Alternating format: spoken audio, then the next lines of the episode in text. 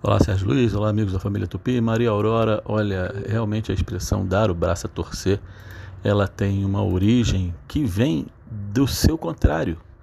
Na verdade, a, a expressão mais difundida e inicial era não dar o braço a torcer, né? E que remonta em tempos bem, bem dolorosos, bem sofridos bem lamentáveis, que é na Inquisição quando pegavam as pessoas aí para torturar, né, e tudo, e para poder ela ela confessar que estava tendo uma atitude errada, então de fato eles eles resistiam às torturas, né? Então assim, eles não aceitavam ser castigados, não aceitavam ser ter seus braços torcidos, né? Então eles não davam o braço a torcer. Então, dar o braço a torcer é o contrário disso. Na verdade, eles não aceitavam quando não davam o braço a torcer.